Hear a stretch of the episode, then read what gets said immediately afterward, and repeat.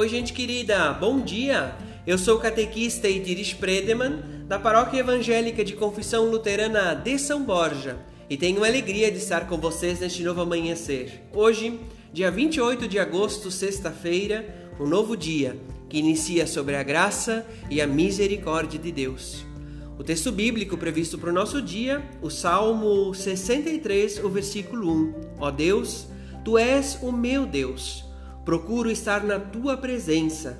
Todo o meu ser deseja estar contigo. Eu tenho sede de ti.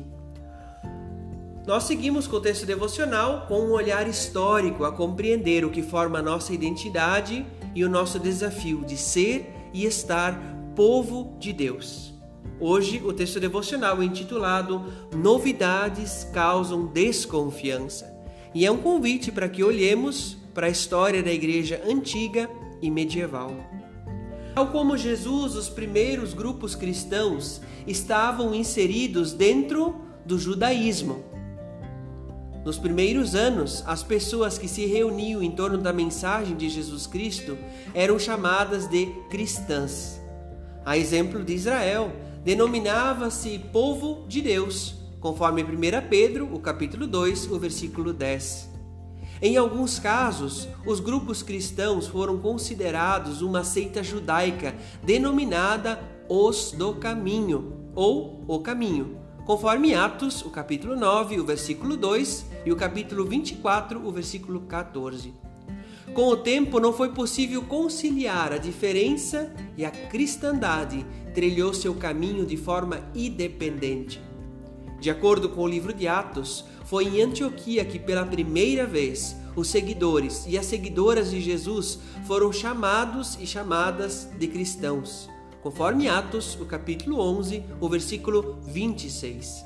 Felizmente, as relações com a religião genitora se tornaram hostis e a rivalidade permaneceu por séculos e séculos. O conflito com o judaísmo era pequeno comparado à dificuldade de aceitação social e política no Império Romano. Novidades podem causar resistência, receio e até rejeição. O que fariam aquelas pessoas reunidas em casas particulares? A desconfiança era grande. Insinuava-se que havia promiscuidade e sacrifícios humanos nas religiões cristãs. Pessoas cristãs evitavam a participação em certas associações civis e se distanciavam do culto ao imperador, normal naquele, naquela realidade histórica. O povo judeu havia conquistado o direito de manter a sua fé monoteísta, quer dizer, em um único Deus, e estava dispensado do culto ao imperador. O cristianismo não tinha este privilégio não era considerada religião, mas superstição irracional e perigosa. A pessoa que negava o culto ao imperador era vista como ateísta e inimiga do Estado. Este era um argumento para a perseguição dos grupos cristãos.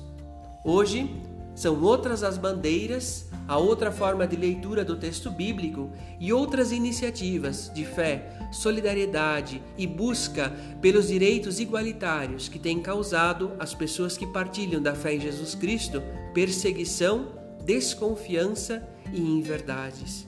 Nós somos convidados e convidadas a viver comunidade em torno da fé em Jesus Cristo. Somos o povo de Deus somos os cristãos, as cristãs.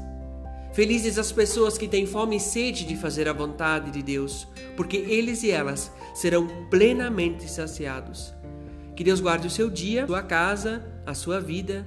Que Deus guarde a sua história em Cristo Jesus. Amém. Abençoado dia. Forte abraço.